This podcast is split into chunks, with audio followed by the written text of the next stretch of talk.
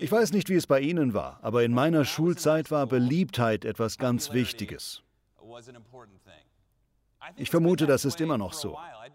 Es würde mich interessieren, mit meinen Großeltern darüber zu sprechen, ob auch in ihrer Schulzeit schon so ein Beliebtheitswettbewerb herrschte. Ich erinnere mich, wie wichtig es als Kind in den 80ern und 90ern war, beliebt zu sein. Deshalb drehte sich ein Großteil meines Lebens und des Lebens vieler anderer Kinder darum, nicht ganz unten auf der Beliebtheitsskala zu sein und zu hoffen, eines Tages ganz oben zu sein. Wir waren vom Gedanken des Beliebtseins besessen. Ich ging auf eine kleine Schule in Los Angeles namens Village. Meine Erfahrungen dort waren gemischt. Ich glaube, zum Teil lag es daran, dass die Schule so klein war. Man kannte alle beim Namen und deshalb kannte man auch den Status von jedem in der Schule. Ich bin dankbar, dass wir in meinem elften Schuljahr nach Tulsa in Oklahoma zogen, wo ich auf eine Schule mit 2000 Jugendlichen kam, bestehend nur aus Elf- und Zwölftklässlern. Aufgrund der Größe der Schule verpuffte der ganze Beliebtheitswettbewerb und ich erkannte, was für eine unbewusste Last er für mich gewesen war, wie viel Unsicherheit er in mir auf der Schule erzeugt hatte. Es ist interessant. Meine Tochter Haven und ich essen jeden Mittwochmorgen zusammen Frühstück, um miteinander reden zu können. Und in letzter Zeit habe ich sie auf die Mittelschule vorbereitet, auf die sie bald kommt. Ich habe sie vor der Zeit gewarnt, in der die meisten Schüler so zwischen der 8. und 10. Klasse den Übergang vom noch Kindsein zum wirklich fast Erwachsenensein erleben. Die Spiele und das Spielzeug werden eingetauscht gegen Sorgen über das Erscheinungsbild, die Mode, das andere Geschlecht und all diese Dinge. Ich warnte sie also, dass das emotional gesehen eine schwere Zeit sein kann. Weil, nun ja, weil jeder als Teenager irgendwie ein bisschen durchdreht, oder? Ich erinnere mich, wie mir ein Mann einmal sagte, weißt du, was passiert, wenn dein Kind ungefähr die neunte Klasse erreicht? Außerirdische kommen und entfernen sein Gehirn. Und dann, so ums 18. Lebensjahr, kommen sie zurück und pflanzen das Gehirn wieder deinem Kind ein und du bekommst dein Kind zurück. Ich sagte, okay. Ich habe noch keine Teenager gehabt, aber die von Ihnen, die Erfahrung damit haben, können mir später sagen, ob das zutrifft oder nicht. Jedenfalls warfen meine Gespräche mit meiner Tochter die Frage der Beliebtheit wieder auf. Ich fragte mich, möchte ich eigentlich, dass meine Kinder in der Schule beliebt sind? Es gibt viele Gründe, warum man sich nicht wünschen sollte, dass die eigenen Kinder sich in der Schule großer Beliebtheit erfreuen. Vielleicht der Grund Nummer eins ist, dass sie später im Leben für Schülernerds arbeiten, Bill Gates, Elon Musk. Ich weiß nicht, wie Sie diese Frage beantworten, aber für mich lautet die Antwort nein. Ich wünsche Haven eigentlich keine Beliebtheit in der Schule. Es würde mich zwar nicht stören, aber ich finde es nicht erstrebenswert. Wissen Sie, was ich meine? Meine Einstellung ist, Haven, wenn du beliebt bist, super. Kein Problem. Aber ich wünsche ihr nicht von dem Wunsch getrieben zu sein, den ich als Schüler hatte. Verstehen Sie das? Könnten Sie den Zehntklässler Bobby Schuller fragen, wärst du gerne beliebt, hätte ich geantwortet, ja bitte, Gott, ich würde alles dafür tun. Was ich meinen Kindern wünsche, ist, dass sie eine positive Erfahrung haben. Und ich habe angefangen, mich etwas zu fragen. Das ist etwas, was ich mich oft frage, nämlich, warum wünschen wir für uns selbst nicht das Gleiche wie für unsere Kinder? Vielleicht haben Sie keine Kinder, aber Sie verstehen die Frage wahrscheinlich trotzdem. Sie können sich sogar fragen, warum wünsche ich mir für mich selbst nicht das gleiche wie für mein Haustier?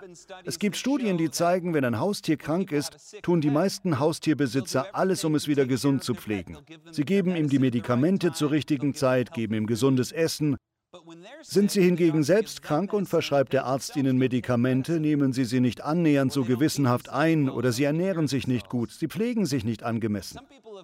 Möglicherweise liegt das am Selbstwertgefühl.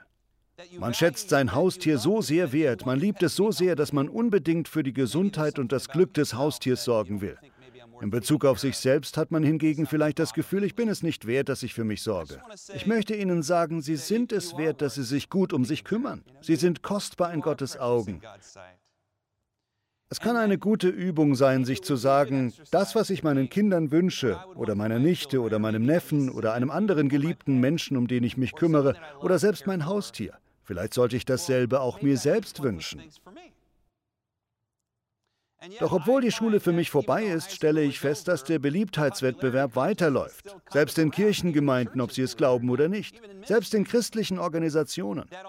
Obwohl es subtiler und ausgeklügelter vonstatten geht, ist es nicht weniger offensichtlich, wer beliebt und wer unbeliebt, wer cool und wer uncool ist, wo die Klicken sind, ob man dazugehört, inwiefern man in oder out ist. Unsere Welt ist voller Statussymbole aller Art. Autos, wie man sich kleidet, welche Freunde man hat. Halbberühmte Menschen tun sich gerne mit den Namen superberühmter Menschen groß. Vielleicht haben Sie einen Bekannten, der ständig darüber redet, dass er mit Val Kilmer befreundet ist. Das habe ich gemacht, aber das war gelogen. Ich bin ihm nur einmal begegnet. Er hat mir nur eine DVD signiert und ich sagte, er sei mein Freund. Es gibt auch unterschiedliche Klassen. Man zeigt sich in der akademischen Welt. Man spricht über die Aufsätze, die man veröffentlicht hat. Man hängt seine Diplome an die Wand. In den sozialen Medien sind es die Likes und die Zahl der Follower, solche Dinge. Ich erinnere mich an meine Studienzeit. Ich hatte kein Geld. Ich studierte BWL und zwar deshalb, weil ich kein Geld hatte. Ich wollte herausfinden, wie man Geld macht. Aber eine Fertigkeit, die ich hatte, war Klavierspielen. Also benutzte ich das als eine Art Tauschgut. Wenn ich irgendetwas von anderen Studenten brauchte, tauschte ich es gegen Klavierunterricht ein. Beispielsweise ließ ich mir von einer Studentin jede Woche die Haare schneiden und im Gegenzug gab ich ihr Klavierunterricht. Eine andere Freundin Heidi brachte mir Golfspielen bei und ich ihr das Klavierspielen. Ein Student gab mir Schlagzeugunterricht, obwohl ich nie ein guter Schlagzeuger wurde. Jedenfalls gab ich Klavierunterricht und auf diese Weise konnte ich mir auch einen Privatlehrer in Sachen Buchhaltung leisten. Ich gab ständig allen möglichen Leuten Klavierunterricht. Nach einigen Jahren störte mich daran etwas. Und zwar wurde mir bewusst, dass die allermeisten meiner Klavierschüler das Klavierspielen eigentlich gar nicht richtig mochten. Oder es lag daran, dass sie mich nicht mochten. Herr Miyagi sagte, dass es keine schlechten Schüler gibt, nur schlechte Lehrer. Vielleicht war es meine Schuld.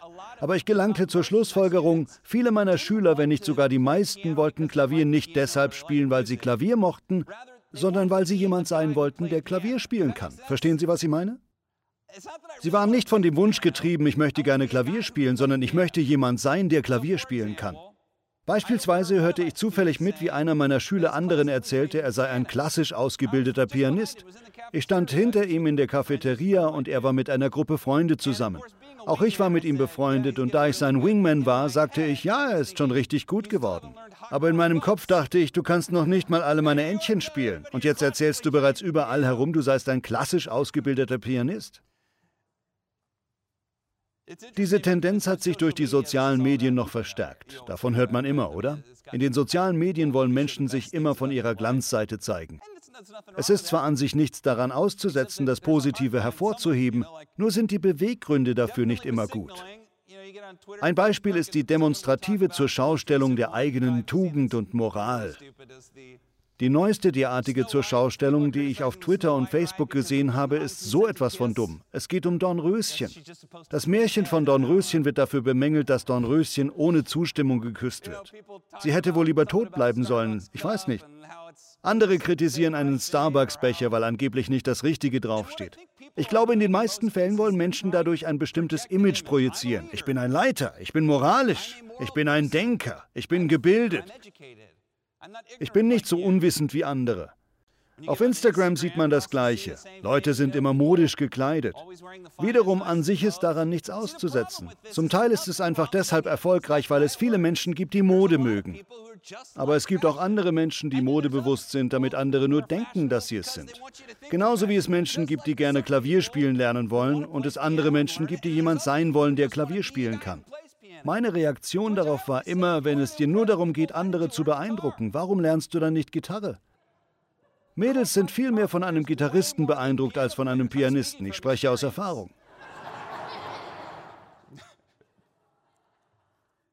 Ich erinnere mich an ein Gespräch mit Robert Laird, unserem Produktionsleiter. Ich war im Internet auf einen Pastor gestoßen, der Millionen Follower auf Instagram hatte, aber seine Bilder oder Videos hatten nur ganz wenige Kommentare. Ich sagte zu Robert, das ist echt merkwürdig. Das war vor ungefähr drei Jahren.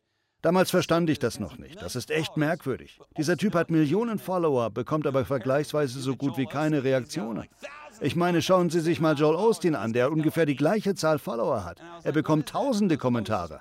Und dieser Typ bekam vielleicht acht. Ich fragte Robert, woran liegt das? Er sagt, ach, der kauft sich Follower. Ich sagte, was?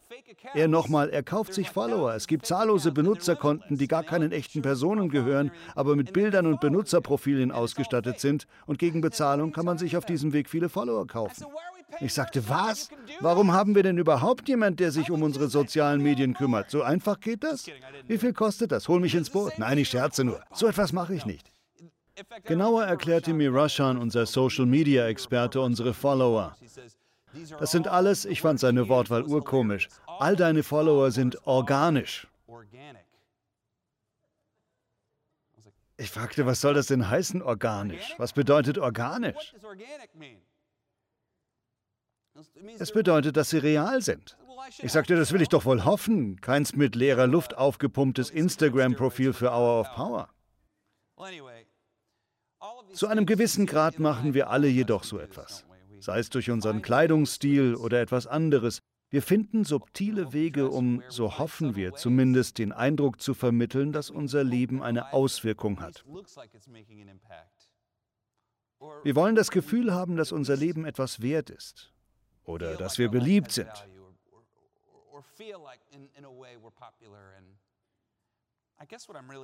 Ich schätze, ich will damit sagen, je älter ich werde, desto mehr wird mir klar, wie traurig Menschen sind. Das meine ich buchstäblich. Viele Menschen, die ein Lächeln auf dem Gesicht haben, sind traurig. Ich denke da an den Selbstmord von Robin Williams. Ein irrsinnig witziger Komödiant, der alles hatte, was man sich auf der Welt wünschen kann. Man hätte ihn für den glücklichsten Menschen auf Erden halten können, aber tief im Innern war er sehr traurig. Ich glaube, das ganze Posieren und Projektieren des Egos durchs Image ist fragil und rührt größtenteils daher, dass Menschen dazugehören möchten. Sie möchten Freunde haben. Sie möchten eine Familie haben, die sie so liebt, wie sie sind. Sie wünschen sich andere Menschen, die für sie da sind. Sie wollen vermisst werden, wenn sie weg sind. Sie wollen, dass jemand am Flugplatz auf sie wartet, wenn sie nach Hause kommen. Sie würden gerne mit anderen Menschen essen können, denen sie nichts vorspielen müssen. Je kurzlebiger unsere Gesellschaft wird, je mehr Menschen umziehen und überall hinfliegen und an vielen verschiedenen Orten leben, je digitaler die zwischenmenschlichen Verbindungen sind, desto mehr fehlt etwas unter der Oberfläche, desto mehr sehnen sich Menschen nach Lebenssinn. Der Lebenssinn scheint verloren zu gehen. Ich möchte nach diesen Gedanken auf zweierlei hinaus. Erstens, die weltweite christliche Kirche muss eine Lösung dafür haben. Seit nunmehr 2000 Jahren bietet sie eine Lösung für diese Problematik. Deshalb beunruhigt es mich und ich habe manchmal ehrlich gesagt Bedenken, mich auf die sozialen Medien und Modeerscheinungen einzulassen. Auch das Wort Professionalität scheint mir für die Kirche Jesu nicht richtig zu passen. Es ist zwar eigentlich nichts daran auszusetzen, wenn in einer Kirche jeder modisch gekleidet ist und richtig gut aussieht, aber ich persönlich würde mich in so einer Kirchengemeinde nicht wohlfühlen. Ich weiß nicht, ob ich da reinpassen würde. Das ist ein Grund, warum ich beim Predigen weiterhin einen Anzug trage, so komisch das auch klingen mag.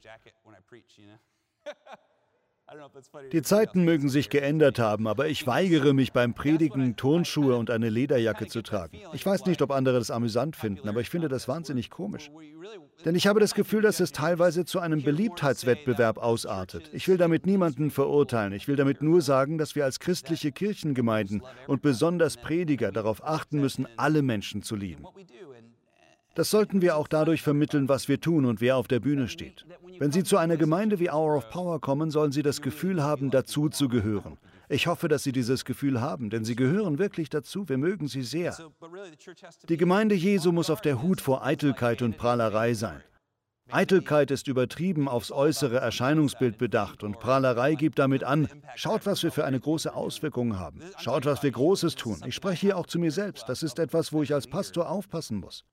Denn als Christen sollten wir eine Alternative zur Gesellschaft zu bieten haben. Das gilt für Kirchen genauso wie für individuelle Christen in ihren Jobs und in ihrem Alltag. In der Gesellschaft ist Eitelkeit angesagt. Am besten ist man beliebt und perfekt und macht alles richtig. Die Kirche sollte eigentlich das Gegenteil anbieten. Selbst wenn man kaputt ist, wenn man Not leidet oder Mist baut, liebt Gott einen uneingeschränkt. Gott feuert einen weiter an. Deine besten Tage stehen noch bevor. Sehen Sie, das sind zwei unterschiedliche Stimmen. Damit möchte ich sagen, lasst uns nicht für den Beifall von Menschen oder unseren Mitmenschen leben, sondern für den Beifall Gottes. Wenn wir in tiefer Gemeinschaft mit Gott sind, wenn wir ihn kennen und für ihn leben, dann können wir ganz allein sein und sind doch nicht allein. Wir können uns dorthin begeben, wo uns menschlich gesehen total langweilig ist, wo niemand da ist und wo man auch keine digitale Kommunikation mehr hat. Wenn wir uns dann zu Gott ausstrecken, dringen wir durch eine noch tiefere Einsamkeit, die nicht ganz verschwindet, aber sie ist sozusagen gesättigt. Wir können die Nähe und Fürsorge Gottes erleben, die uns hindurchbringt. Deshalb ist es zum Überleben in einer modernen Gesellschaft so lebenswichtig, eine persönliche Gottesbeziehung zu pflegen, zu beten, ihn zu suchen und in der Bibel zu graben. Wir können der Irreführung des Teufels und der Welt entkommen, indem wir uns vor Augen führen, das wahre Leben kommt vom Geist Gottes, der in mir lebt. Ohne dieses Leben wäre ich aufgeschmissen, ich könnte nicht überleben. Ohne den Herrn in mir könnte ich nicht atmen. Haben wir dieses Bewusstsein, erscheint uns alles andere als so dumm und als solche Zeitverschwendung und als so traurig. Denn es ist bloß ein schwaches Abbild des Lebens, das uns durch Gottes Leben und Liebe zur Verfügung steht.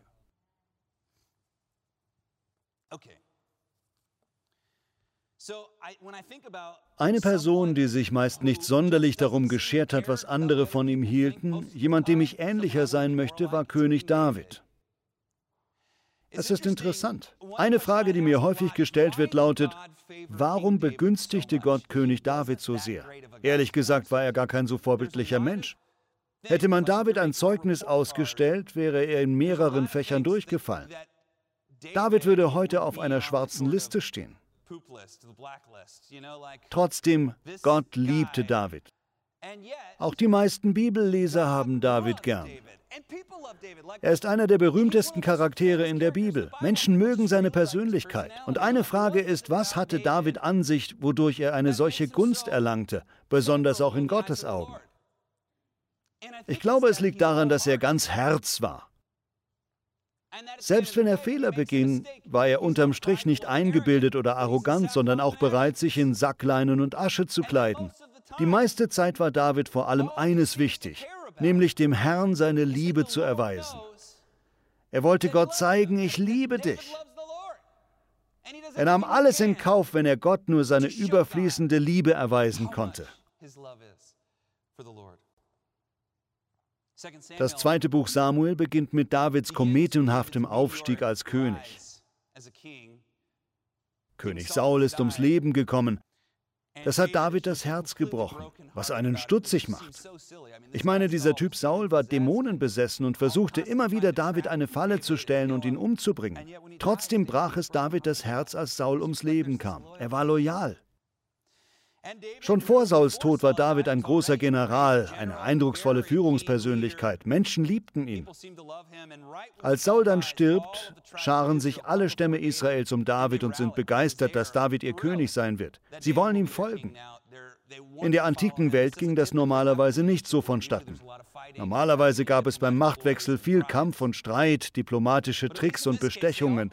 Doch in diesem Fall scharen sich alle Israeliten um David. Sie wollen ihm folgen und dienen. Er hat eine Reihe Siege, wovon der beachtlichste ist, dass er die Stadt Jerusalem zurückerobert, die zu dem Zeitpunkt schon ewig von den Jebusitern besetzt gewesen ist. Als die Jebusiter David kommen sehen, verspotten sie ihn und sagen, niemand kann unsere Stadtmauern erklimmen, du kannst unmöglich in die Stadt eindringen. Doch David ist ein einfallsreicher Heerführer und findet einen Wassertunnel, durch den er nachts schlüpfen kann. Als erfahrener General weiß er, dass viele Städte mit einem Tunnel ausgestattet sind, um auch während einer Belagerung noch Wasserversorgung zu haben. Er findet den Tunnel und erobert die Stadt. Jerusalem ist die Hauptstadt von Juda geworden und liegt zwischen Juda und den anderen Stämmen zentral. Er beschließt, die Bundeslade nach Jerusalem zu bringen. Die Bundeslade ist quasi der Thron Gottes. Sie wurde schon länger von einem Ort zum anderen gebracht. Beispielsweise war sie in Silo. Sie blieb einige Zeit an einem Ort und wurde dann weitergebracht. Einmal eroberten die Philister die Bundeslade. Jedenfalls war sie ständig unterwegs. Jetzt beschließt David, wir wollen Gott ein Haus bauen und wollen Gottes Thron in Jerusalem haben. Jerusalem soll die Stadt Gottes und die Stadt Davids werden. Er zieht los, um die Bundeslade zu holen, wie Indiana Jones in Jäger des verlorenen Schatzes. Ein großer, goldener und mitunter tödlicher Kasten. In der Bundeslade befinden sich nämlich die original zehn Gebote, die Gott mit seinem Finger geschrieben hat. Sie ist etwas ganz Erstaunliches. Sie ist der Thron Gottes und es gibt bestimmte Vorschriften, wie man diesen Kasten transportieren soll. Aber ich glaube, David ist in einer Feierstimmung. Alle freuen sich riesig, dass Jerusalem zurückerobert ist. Eine Party geht ab und er will die Bundeslade schnellstens nach Jerusalem bringen. Statt die Bundeslade so zu transportieren, wie das Gesetz vorschreibt, einem zeremoniell entsprechend an Stangen getragen, lädt er sie im Grunde einfach auf einen Ochsenkarren und fährt sie so schnell wie möglich nach Jerusalem. Doch dann passiert etwas. Es gibt einen Zwischenfall. Es gibt zwei Möglichkeiten, den Text auszulegen. Die meisten Bibelübersetzer und Ausleger verstehen den Text so, dass die Ochsen stolperten oder plötzlich ausbrachen und ein Mann namens Usa die Hand ausstreckte, um die Bundeslade festzuhalten und auf der Stelle tot zu Boden fiel. Das mag die richtige Auslegung sein. Aber man kann den Text auch anders verstehen, und zwar, dass der Karren stecken blieb. Es war ja schon schlimm genug. Stellen Sie sich vor, die Queen kommt auf einen Staatsbesuch in die USA. Ziel ist das Weiße Haus, aber in North Carolina lädt man sie einfach in einen Kleinlaster und sagt, los, wir fahren sie hin. So ähnlich ist es mit der Bundeslade geschehen. Eigentlich soll sie ganz feierlich von Priestern an Stangen getragen werden, aber hier wurde sie einfach auf einen Karren geladen. Der Vorfall mit den Ochsen bringt das Fass dann zum Überlaufen. Meiner Meinung nach kann man den Text besser so verstehen, dass der Karren stecken blieb und die Ochsen nicht mehr weiterkamen. Also stemmt Usa, der den Karren führt, sich mit der Schulter dagegen, um von hinten anzuschieben. Es ist so, wie wenn man ein festgefahrenes Auto anzuschieben versucht. Das brachte das Fass endgültig zum Überlaufen. Usa stirbt und David wird total wütend auf Gott, was wiederum, glaube ich, der Grund ist, warum Gott David so gern hat. David ist völlig ehrlich. Er ist wütend auf Gott und sagt im Grunde, wir wollten die Bundeslade doch nur nach Jerusalem bringen. Sie lassen die Bundeslade dort und bringen sie erstmal im Haus eines Mannes namens Obed-Edom unter. Er ist sozusagen ihr Versuchskaninchen. Sie sagen sich, wir lassen die Lade erstmal bei ihm und schauen, was passiert. Und da Obed-Edom ein aufrichtiger Mann ist, geschieht es nicht nur, dass er nicht stirbt, sondern sein ganzes Haus wird von Segen überschüttet. Das stimmt David nachdenklich und er will die Bundeslade doch noch nach Jerusalem bringen. Das ist zwar nur meine Auslegung, aber ich glaube, dass es ihm beim ersten Mal einfach um Zweckdienlichkeit ging. Er sagte einfach, schnell, beeilen wir uns, machen wir es so schnell wie möglich. Jetzt sagt er, lasst uns Zeit nehmen. Also bringen sie die Bundeslade nach Jerusalem. Diesmal tragen sie sie an Stangen und David tanzt.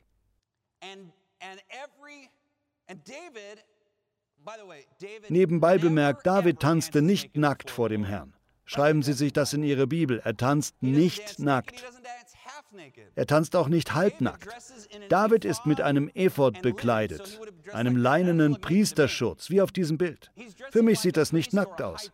Er kleidet sich wie ein Priester oder Hohepriester, weil er damit Gott gegenüber etwas zum Ausdruck bringen will. Er legte seine königlichen Gewänder ab, die mit den kostbarsten Juwelen besetzt waren und aus Seide oder anderen teuren Stoffen bestanden. Das ist sozusagen sein maßgeschneiderter Designeranzug. Stattdessen zieht er sich diesen Leinensack an, um Gott gegenüber zum Ausdruck zu bringen, ja, ich bin König, aber ich bin auch dein Priester. Ich bin hier, um dir zu dienen. Das ist dein Königreich, Herr. In dieser Aufmachung zieht er vor der Bundeslade her und tanzt wie verrückt. Alle paar Meter halten sie an und bringen Gott ein Opfer. Sie drosseln das Tempo also gewaltig. Beim ersten Mal wollten sie es super schnell machen. Jetzt tragen sie die Lade auf den Schultern und halten ständig an. Es geht nur im Schneckentempo voran. Als sie dann endlich in Jerusalem einziehen, bricht eine riesige Feier aus. Und David, ich weiß nicht, wie David tanzte, aber er springt wohl auf und ab. Trompeten erklingen, Trommeln schlagen. Und um seine eigene niedrige Stellung zu zeigen, geht er zu all den Dienern und Menschen von niedriger Geburt und er verteilt Kuchen unter ihnen. Ist das nicht großartig? Die Leute bekommen Kuchen, sie bekommen Brot und David segnet alle. Die ganze Stadt Jerusalem ist von einem riesigen Lobpreisausbruch eingehüllt und die Bundeslade kommt in der Stadt an. Während all das vor sich geht, schaut Davids Frau Michael aus einem Fenster zu und das Ganze widert sie an. Michael ist König Sauls Tochter. Sie ist schon ihr ganzes Leben eine Prinzessin. Sie will mit Menschen von niedriger Geburt nichts zu tun haben. Sie will immer Anstand und Schicklichkeit wahren, besonders für den König. So verhielt sich König Saul und so erzog er Michael, um als erhabene Prinzessin und nun als Königin zu leben. Gebärde dich wie ein König, gebärde dich wie eine Königin. Als David dann so ausgelassen tanzt, man merkt, dass es unterschwellig bereits Verbitterung in der Ehe gibt, und nachdem Michael ihm zugeschaut hat, spottet sie, Ach, wie würdevoll ist heute der Herr König vor seinem Volk aufgetreten. Bei deiner halbnackten Tanzerei hast du dich vor den Sklavinnen deiner Hofbeamten schamlos entblößt. Daher rührt die Vorstellung, dass David nackt oder halbnackt tanzte. In Michals Augen kam es der Nacktheit gleich, wenn ein König sich wie ein Priester kleidete. David erwidert, wenn es für den Herrn ist, wäre ich sogar bereit, mich noch tiefer zu erniedrigen. Es gibt keine Grenze, wie sehr ich dem Herrn von ganzem Herzen zeigen will, dass ich ihn liebe. Im Grunde sagt David, es ist mir egal, was die Leute denken. Ich muss nicht beliebt sein, ich muss nicht reich sein, ich muss nicht König sein, ich muss nur ein Kind Gottes sein. Das reicht.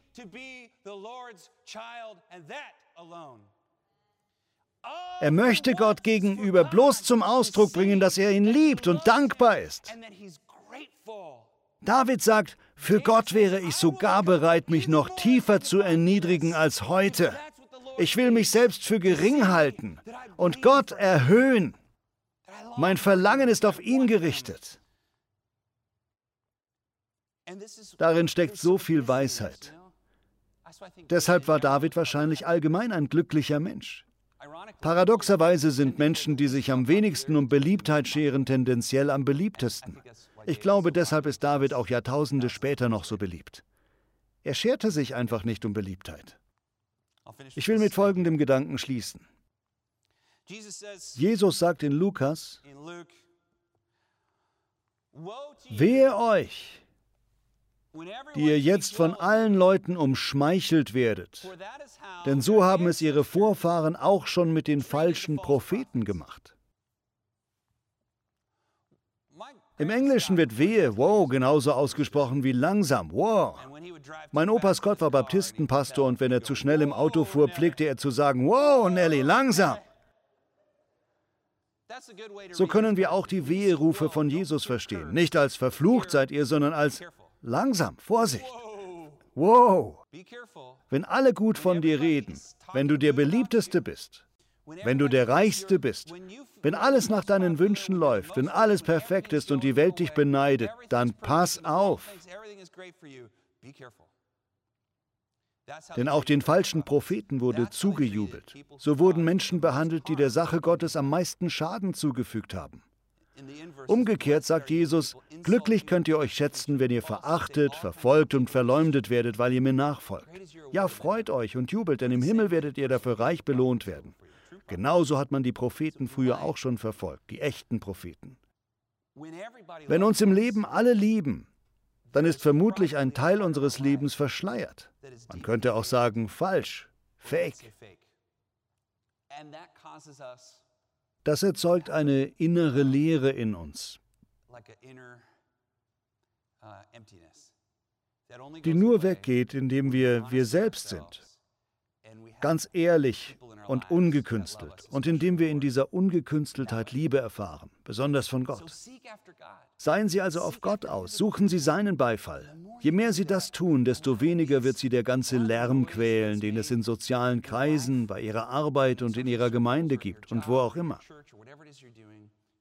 Das, was andere von Ihnen halten, mag Ihnen zwar immer noch einen Stich versetzen, aber Sie können unglaubliche Kraft schöpfen, wenn Sie mehr auf Gottes Meinung als auf die Meinung von Menschen geben.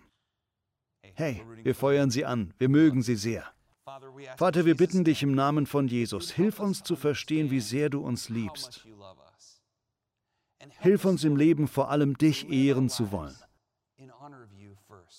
Es gibt zwar bestimmte Erwartungen, die wir in der Gesellschaft, bei der Arbeit und in unserem Leben allgemein zu erfüllen haben, aber wir beten, Herr, dass wir in unserem Herzen immer für dich leben. Vater, wir lieben dich im Namen Jesu. Amen.